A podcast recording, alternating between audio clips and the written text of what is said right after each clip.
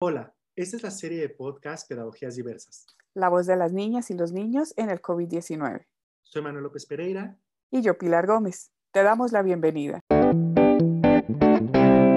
En este nuevo episodio conversaremos con la doctora Hilda Patiño. Hilda es filósofa y doctora en educación.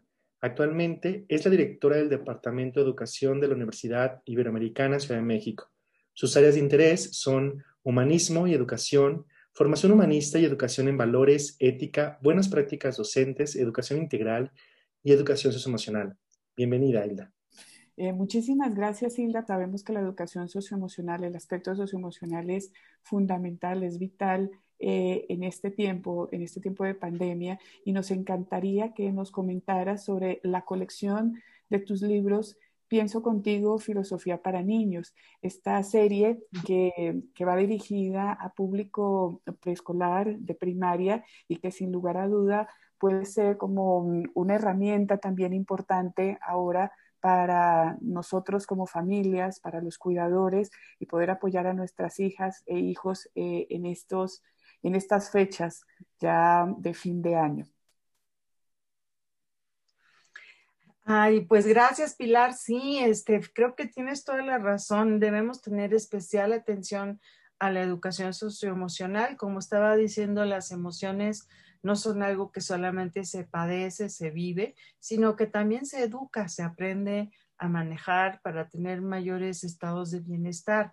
Este es el espíritu que inspiró esta colección de Pienso contigo, donde se mezclan justamente la educación socioemocional y las actitudes de pensamiento crítico y reflexivo que promueve la filosofía para niños.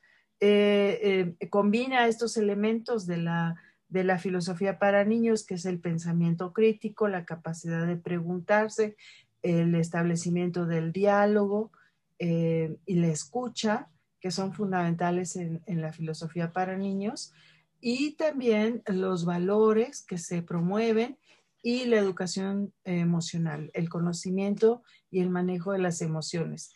Es eh, una colección que va desde primero de preescolar ah, hasta sexto de primaria y se trabajan allí ejercicios y actividades muy interesantes. Hay este, cuentos muy adecuados a los temas, cuentos para em, este, conocimiento de ti mismo y el manejo de tus emociones, narraciones, hay ejercicios eh, también y está pensado para el uso de la escuela con los maestros, pero perfectamente un padre, una madre de familia puede utilizar estos textos para ayudar a sus hijos al autoconocimiento, a la autoestima, a la, a la autorregulación, que son las tres, digamos, grandes familias de habilidades eh, intrapersonales y también a las habilidades interpersonales, el diálogo, la escucha atenta, la comunicación asertiva, la colaboración, em, la empatía, sobre todo y especialmente la empatía, que es una habilidad eh, socioemocional interpersonal. Entonces, esta colección nos ofrece una variedad muy grande de, de eh, técnicas, de técnicas para Em, em, manejo de las emociones y de, y de narrativas, de cuentos, como les decía, y de ejercicios eh, que te pueden servir para ayudar a tus hijos o a tus niñas, a niños a trabajar mejor sus emociones. Y la meta principal, pues adquirir cada vez más un dominio de ti mismo para hacer, para que tengas una, una alcances un bienestar. Muy interesante, Hilda, eh, lo que nos comentas con estos, eh, esta serie de libros que creo que es fundamental eh, en estos momentos, en esta situación. Y también aprovecho porque, porque sé que tienes una serie de libros también con Santillana para estudiantes de secundaria, preadolescentes, adolescentes, y que también son importantes tomarlos en cuenta en esta situación del COVID-19. ¿Qué nos podrías comentar de estos libros si alguna mamá o papá está interesada también en, poder crear herramientas en la casa para poder ayudarles a expresar y a reflexionar sobre sus emociones? Eh, bueno, sí, yo creo que estos libros están muy dirigidos al trabajo de la escuela con el tutor de secundaria y los alumnos adolescentes. Eh, y están, son fundamentalmente ejercicios, son eh, ejercicios lúdicos de juego, pero también hay cuestiones reflexivas y es el mismo tono de, proporcionar herramientas prácticas para que se puedan ayudar a los profesores y profesoras a el conocimiento y el manejo de las emociones y la educación emocional en los adolescentes, que es particularmente importante porque es una época eh, difícil en el sentido de que están los jóvenes en ese periodo están buscando definirse a sí mismos, construir su identidad eh, frente al otro y hay un rechazo natural hacia las figuras materna y paterna y la búsqueda de otras alternativas de identificación. Entonces es, es un proceso natural que se da, pero que hace que la convivencia con los adolescentes no sea tan fácil en muchas ocasiones y pues es especialmente importante en ese momento uh, volver a trabajar el tema de las emociones. Hay como en ciertos aspectos de nuestra vida la adolescencia significa un regreso a las etapas más tempranas. Y eh, este libro pues también es un, abanico de posibilidades de, eh, de, técnicas de meditación, técnicas de regulación, técnicas de autoconocimiento, de colaboración. En fin, eh, se ofrecen tres libros enteros de, de, solamente están conformados por actividades. y hay algunas reflexiones teóricas, pero es, son libros fundamentalmente prácticos para el uso práctico en el aula y que también pueden servirle a algún, algún padre o madre de familia interesado. Ahora sí, también la red, la internet, es una fuente inagotable de, de cosas que se pueden encontrar ahí.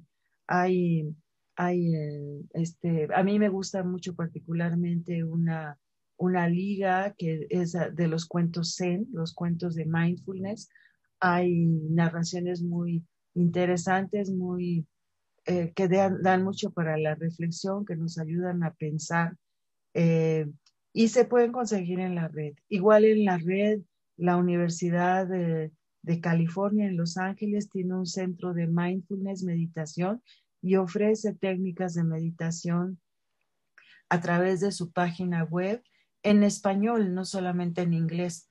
Hay de las dos opciones. Eh, y entonces, bueno, a mí me parecen muy buenas las que ofrece la, la, la, Universidad de California. Eh, y también hay un, grupo, una asociación civil que se llama Atentamente, que tiene una página web e incluso tiene una aplicación en, en el móvil que puedes tú ahí descargar gratuitamente eh, técnicas de meditación, técnicas de mindfulness, relajación, técnicas de relajación. En estos tiempos es como eh, el mindfulness o la relajación o la meditación eh, es como una parte, debe, debería ser una parte de nuestra rutina cotidiana.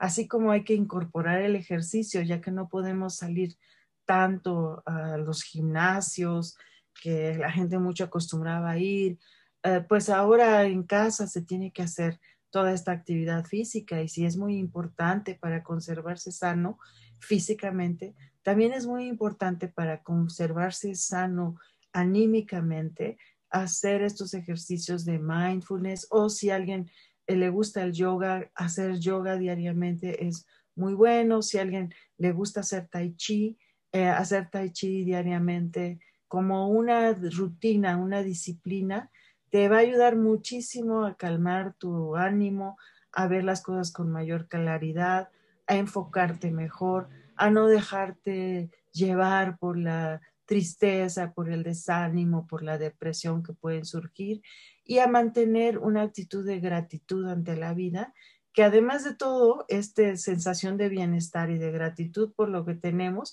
que no es más que enfocarnos en lo bueno, no en lo malo, y dar gracias eh, por eso que tenemos bueno, eh, eso ayuda a nuestro sistema inmunológico, eh, ayuda a tener una, la, mente nos ayuda a tener una, una actitud más positiva y a defendernos mejor de las agresiones, digamos, biológicas del medio, ¿no? Los virus, las bacterias. Todo nuestro sistema inmune está conectado en el cerebro, en, en, el, eh, en las zonas más profundas del cerebro, lo que llamaban el cerebro reptil o primitivo, el sistema límbico, el hipotálamo, tienen eh, que ver con el sistema inmune y también tienen que ver con las emociones. Por eso hay muchos estudios que que se hacen sobre la relación entre las emociones y las enfermedades y, los, y el sistema inmunológico.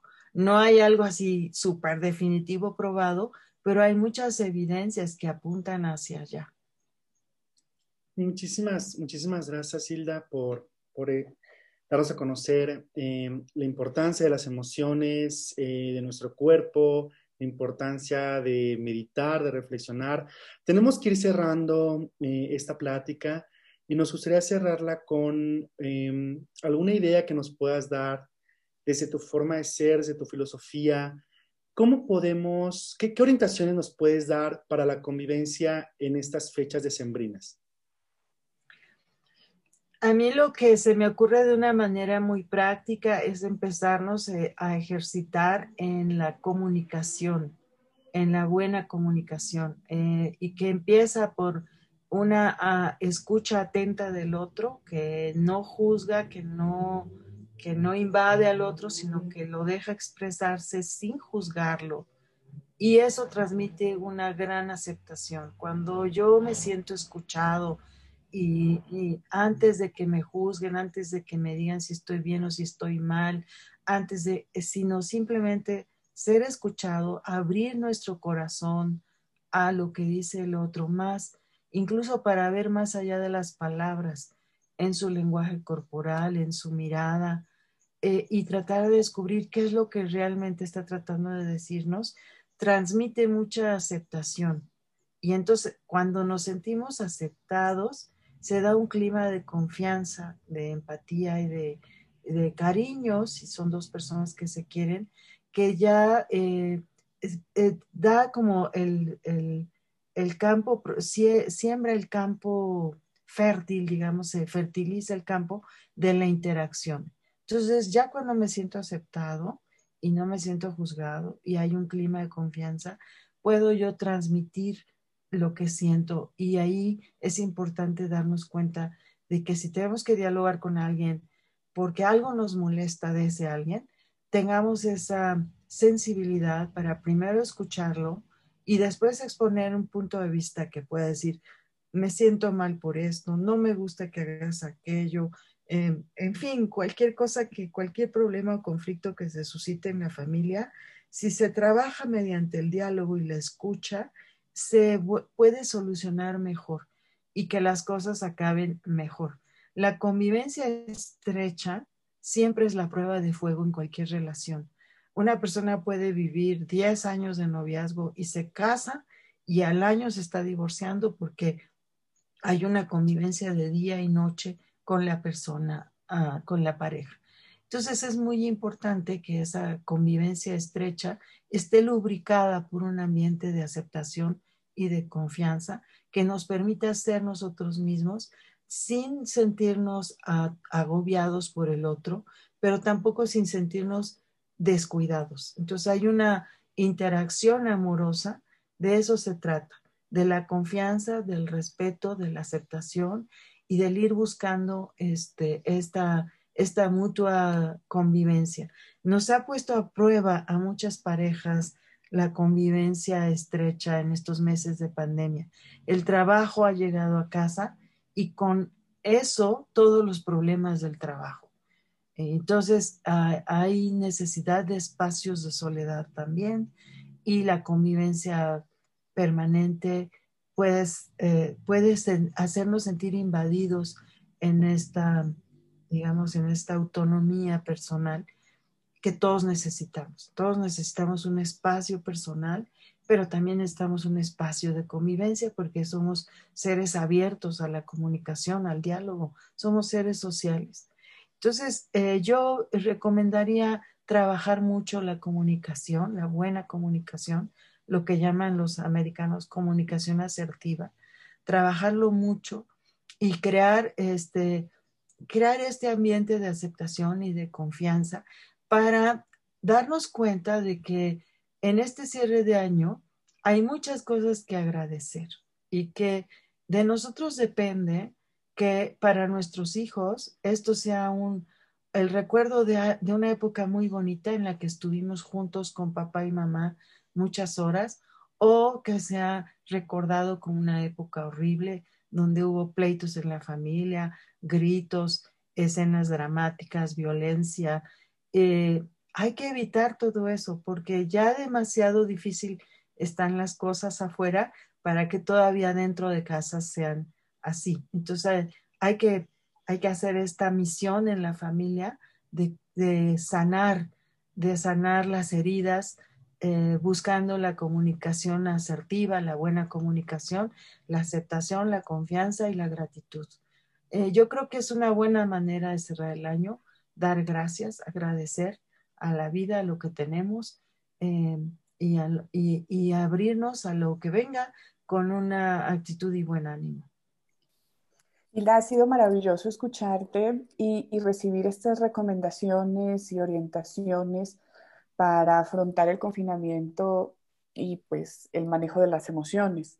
Los libros y las técnicas que, a las que debemos poner atención y en acción también, porque resultan fundamentales en todo este proceso que nos comentaba sobre la escucha y el diálogo. Y como bien decías hace un momento, la convivencia es una, pues es una gran prueba y lo ha sido a lo largo de todos estos meses y pues qué mejor que buscar eh, una forma y también herramientas mm, que nos ayuden a cerrarlo lo mejor posible para que este diciembre 2020 em, sea un, buen cierre y que busquemos eh, en, este, en este fin de año pues precisamente mm, lograr esa, esa, interacción armoniosa que nos mencionas, amorosa y con una actitud eh, siempre de gratitud, porque eh, sin, lugar a duda hay que buscar em, el aspecto positivo frente a la adversidad. Te agradecemos mucho el, espacio, te agradecemos el, que nos hayas compartido toda esta, todas estas recomendaciones y la información. Y bueno, lo mejor para ti, para los tuyos también en este año que termina y para el año que inicia.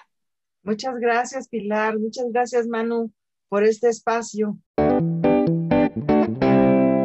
Agradecemos tu compañía en este podcast. Nos vemos en el siguiente episodio de Pedagogías Diversas. Este podcast es parte del proyecto de investigación Ibero frente al COVID-19 de la División de Investigación y Posgrado y el Departamento de Educación de la Universidad Iberoamericana.